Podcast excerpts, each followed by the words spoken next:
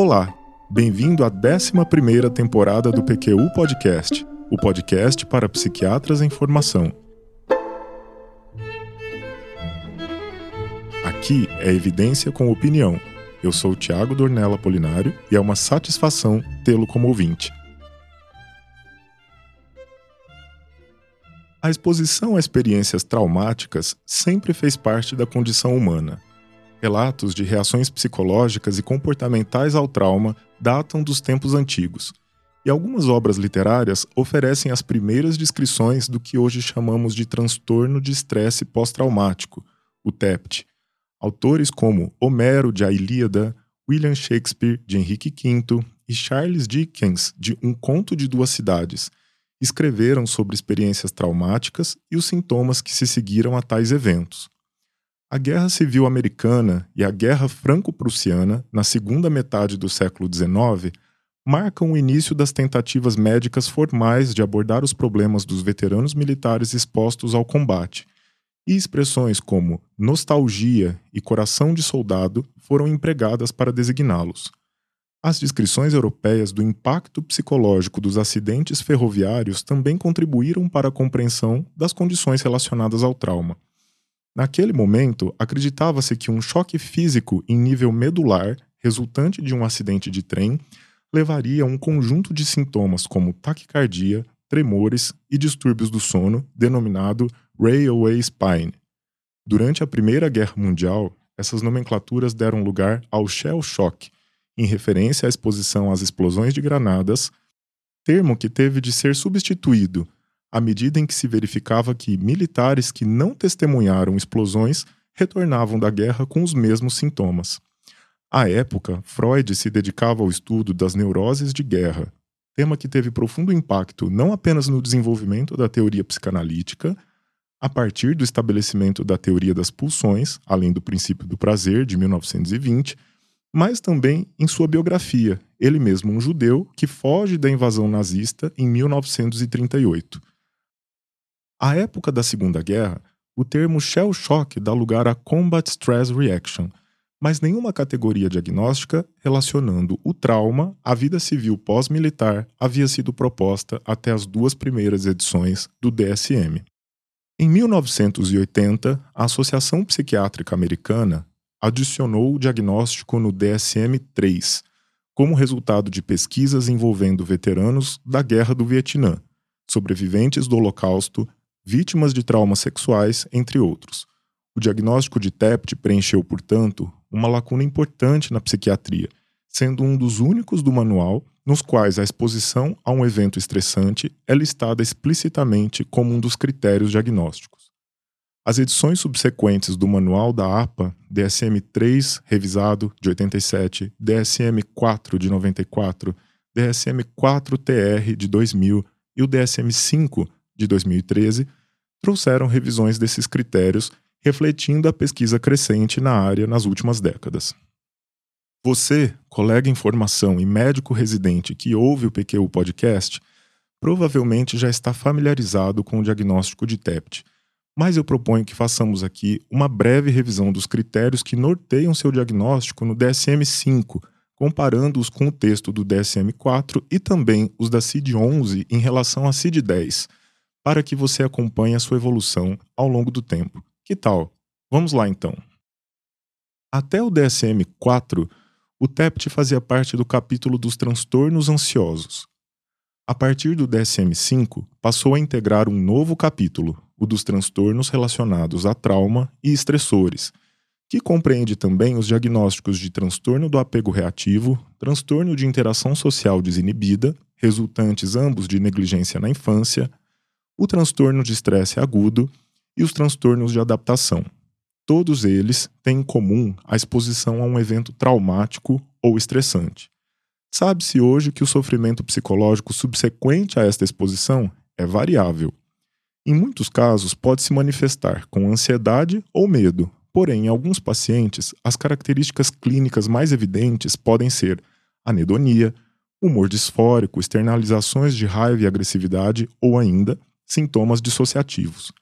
Não é incomum que combinações destes sintomas, com ou sem ansiedade, façam parte do quadro clínico. Dessa forma, optou-se pelo agrupamento desses transtornos em uma categoria distinta. Eventos traumáticos são definidos da seguinte maneira: exposição a episódio concreto ou ameaça de morte, lesão grave e violência sexual, podendo diferir quanto ao tipo de exposição ao evento traumático. Ela pode ser direta, quando a pessoa vivencia o evento traumático, violento, ou indireta, quando o indivíduo testemunha algo ocorrido com outros ou fica sabendo de evento que aconteceu com familiar ou pessoa próxima, ou ainda quando tem acesso a detalhes de evento aversivo com outras pessoas no exercício de suas funções ocupacionais. Neste caso, o evento deve ter sido violento ou acidental. A violência sexual passou a ser especificamente mencionada, dada a sua relevância epidemiológica. A prevalência de TEPT entre mulheres vítimas de violência sexual é da ordem de 50%, e a violência sexual é também o tipo de exposição traumática mais frequente em mulheres com diagnóstico. Penetração sexual forçada ou facilitada por álcool e drogas, abuso sexual com ou sem contato físico e tráfico sexual estão entre as formas de violência sexual listadas. A exigência de que o evento traumático fosse vivenciado com medo, impotência ou horror foi removida, por não implicarem diferenças para o estabelecimento do diagnóstico e evolução do caso, além de excluir outras formas de resposta ao trauma, como sintomas dissociativos ou ainda de expressão tardia. Três agrupamentos de sintomas compunham o diagnóstico de TEPT até o DSM-4. 1. Um, revivescência, expressa por meio de lembranças intrusivas angustiantes ou pesadelos, reações dissociativas, os flashbacks, por exemplo, sofrimento psicológico, ou reações fisiológicas intensas associadas às lembranças do evento traumático. 2. Evitação de recordações, pensamentos ou sentimentos angustiantes ou de lembranças externas, como lugares, situações e pessoas associadas ao trauma. E 3. Hiperexcitabilidade, com sintomas como hipervigilância, reações de sobressalto exageradas, insônia, problemas de concentração, comportamento irritadiço ou surtos de raiva, comportamentos imprudentes ou autodestrutivos. Na DSM-5, um novo agrupamento de sintomas foi estabelecido, o das alterações negativas, da cognição e do humor, tais como a incapacidade de recordar algum aspecto importante do evento traumático, crenças negativas persistentes sobre si mesmo ou sobre o mundo, cognições distorcidas persistentes a respeito das causas ou consequências do evento traumático, estado emocional negativo persistente, interesse ou participação reduzidos em atividades, sentimentos de distanciamento e alienação em relação aos outros, e incapacidade de sentir emoções positivas, como sentimentos de felicidade, satisfação ou amor. Os sintomas relacionados à experiência de entorpecimento emocional já estavam presentes no DSM-4 no grupo de sintomas de esquiva. Já os sintomas da esfera cognitiva foram incluídos ao DSM-5 e o critério de sentimento de futuro abreviado foi removido. Pelo menos um sintoma intrusivo, um de evitação, dois de cognição negativa e humor, e dois de alteração da excitação ou reatividade devem estar presentes por pelo menos um mês, com prejuízo funcional e sofrimento clinicamente significativos. Se os mesmos critérios forem atendidos no período entre três dias a um mês após a exposição ao evento traumático, faz-se o diagnóstico de transtorno de estresse agudo. No DSM-5 foi incluído um novo subtipo de TEPT, o chamado com sintomas dissociativos de despersonalização e desrealização, persistentes ou recorrentes, e um novo especificador, com expressão tardia, que passou a ser empregado para o diagnóstico quando todos os critérios não estiverem preenchidos até pelo menos seis meses depois do evento. Por fim, o DSM-5-TR, né, o texto revisado de 2022, separa o diagnóstico de TEPT em crianças com 6 anos ou menos em uma nova categoria, com destaque para particularidades das manifestações nesses casos. As lembranças intrusivas, por exemplo, podem não parecer angustiantes e podem ser expressas como reencenação em brincadeiras, assim como, nos sonhos angustiantes recorrentes, pode não ser possível determinar que o seu conteúdo esteja relacionado ao evento traumático. A Organização Mundial de Saúde, OMS, incorporou o TEPT à Classificação Internacional de Doenças em sua décima edição, em 1992. Ela define o trauma como exposição a um evento ou situação de curta ou longa duração, de natureza extremamente ameaçadora ou horrível.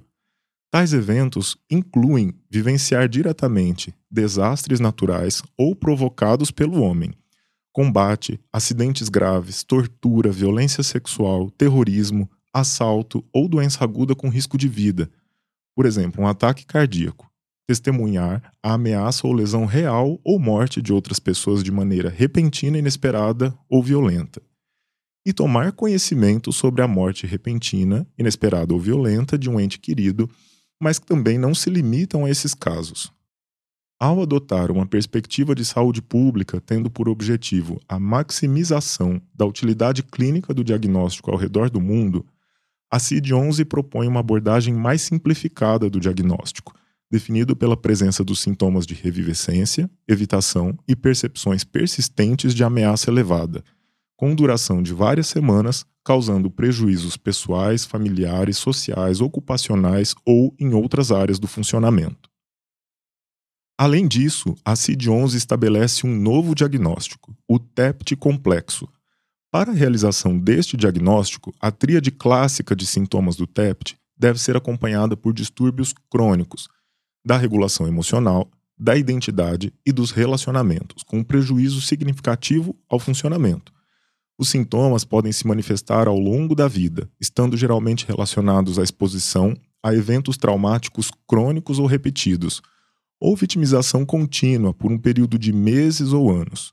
A exposição a eventos traumáticos específicos, como abuso sexual ou físico na infância, violência doméstica, exposição prolongada ao combate, tortura e genocídio está associada a um risco substancialmente maior de TEPT complexo em comparação com o TEPT. No entanto, é válido destacar que o tipo de trauma pode ser considerado fator de risco, mas não necessariamente uma exigência para que o diagnóstico seja feito. Por exemplo, o indivíduo exposto a múltiplos episódios de abuso sexual na infância pode desenvolver TEPT e não TEPT complexo, ou pode nem desenvolver qualquer transtorno relacionado ao trauma, dependendo da presença ou não de fatores protetores, como possuir vínculos afetivos estáveis com seus cuidadores na infância e suporte social na vida adulta. Por outro lado, uma pessoa exposta a um único evento traumático, por exemplo, o assassinato de seu filho, pode desenvolver TEPT complexo a depender de antecedentes pessoais de exposição à violência, presença de comorbidades psiquiátricas e outros fatores de risco, como baixo suporte social e contextos ambientais adversos. Neste sentido, a violência urbana, as pressões sofridas por minorias em sociedades em conflito, por exemplo, racismo, xenofobia, violência de gênero, perseguições políticas ou religiosas, as guerras e as crises humanitárias, com milhares de refugiados se deslocando pelo globo, recebem atenção da OMS no que se refere ao impacto destes fenômenos na saúde mental em nível mundial. A introdução deste diagnóstico representa uma evolução no reconhecimento dos efeitos que traumas crônicos ou repetidos podem ter sobre os mecanismos relacionados à auto-organização, o que, até a CID-10, era parcialmente contemplado pelo diagnóstico de modificações duradouras na personalidade atribuíveis a uma experiência catastrófica, situado no capítulo de transtornos da personalidade e comportamento do adulto.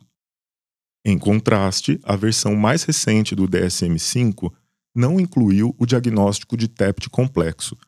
Em vez disso, reconheceu a heterogeneidade dos sintomas observados entre várias populações expostas ao trauma, expandindo o número e os tipos de sintomas sob o diagnóstico de TEPT. Como já vimos, o DSM-5 retirou o critério da vivência emocional do trauma com medo, impotência e horror e definiu um agrupamento de sintomas de alterações negativas do humor e das cognições, juntamente com um subtipo dissociativo para abordar alguns aspectos de perturbação afetiva e da autopercepção. Se, por um lado, essas mudanças contribuíram para o entendimento mais abrangente da resposta ao estresse grave, por outro, geraram questionamentos sobre a utilidade prática do diagnóstico, que já era considerado um dos mais complexos até o DSM-4 e passou a ser ainda mais difícil de ser manuseado, sobretudo pelo não especialista. Com a expansão dos seus critérios a partir do DSM-5, calcula-se que meio milhão de combinações de sintomas são possíveis. Além disso, muitos dos sintomas incluídos nos critérios se sobrepõem aos de outras categorias diagnósticas, principalmente de transtornos de ansiedade e de humor.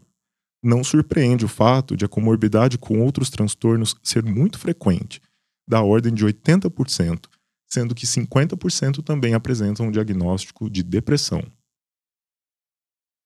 É interessante que você, nosso ouvinte aqui do PQ Podcast, perceba que toda essa discussão reflete a controvérsia na literatura em relação ao conceito de trauma, sua fundamentação teórica e suas consequências.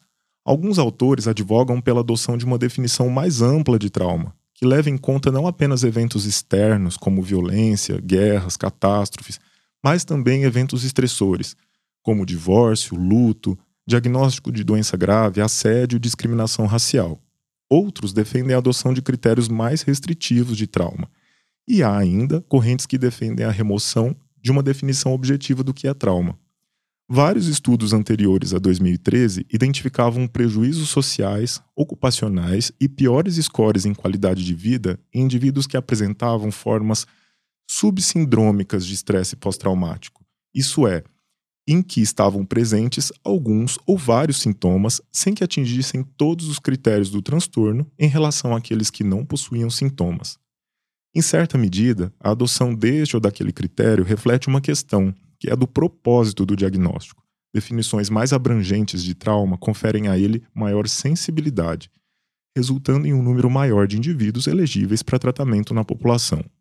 Na prática, no entanto, isso acarretará maiores custos aos sistemas de saúde e, devido à maior heterogeneidade clínica, maiores desafios para a uniformização das diretrizes de tratamento. A abordagem mais simplificada, adotada pela OMS, que tem como objetivo a maximização da utilidade clínica do diagnóstico ao redor do mundo, considera uma perspectiva de saúde pública, ela foi embasada por estudos que testaram a validade dos diagnósticos e suas implicações, sobretudo do ponto de vista epidemiológico. Em 2017, uma importante revisão publicada na Clinical Psychology Review por Brewing e colaboradores sintetizou essas evidências. Nesta revisão, os autores argumentam que muitos dos sintomas presentes no diagnóstico de TEPT de acordo com o DSM são pouco específicos, podendo representar reações mais gerais ao estresse. Em artigo publicado na Lancet em 2022, Merker e colaboradores discutem que a literatura que dá suporte à presença de perfis de sintomas distintos de TEPT e TEPT complexo, como descrito na CID-11, é robusta, tendo sido observada em diferentes países e culturas. Para os autores, as evidências de confiabilidade e validade são substanciais tanto para o diagnóstico da CID quanto do DSM. E um importante tema de pesquisa será determinar se a presença de dois diagnósticos, como representado na CID-11, em comparação com um diagnóstico, conforme representado na DSM-5, contribuirá para o avanço do tratamento e melhor recuperação funcional de pacientes. Outra questão que merece investigação é a sobreposição do quadro clínico de TEPT complexo e de transtorno de personalidade borderline, que é frequentemente associado a histórico de traumas na infância, levando a sintomas de desregulação afetiva e instabilidade na identidade e nos relacionamentos, o que pode aproximar as duas categorias diagnósticas em um mesmo grupo de diagnósticos no futuro.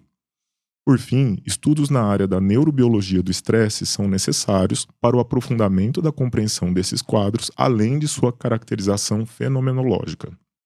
Assim, vimos a evolução de um diagnóstico que inicialmente se difundiu a partir do investimento em pesquisa com militares, principalmente norte-americanos que retornavam dos combates com sequelas psicológicas e prejuízos graves, até os atuais critérios dos dois sistemas nosológicos. Guardadas as diferenças que foram discutidas aqui nesse episódio, eles tentam responder à necessidade de identificação e tratamento de pessoas submetidas a traumas de diferentes naturezas, gravidades e consequências. Com esse comentário final, encerro esse episódio do PQU Podcast em que apresentei uma revisão crítica e comentada dos critérios atuais para o diagnóstico do transtorno de estresse pós-traumático. Você ouviu mais um episódio do PQU Podcast. Siga-nos no Instagram e acesse nosso site pqpodcast.com.br, onde encontrará todos os episódios já publicados, com as respectivas referências organizados por data, autor e sessão.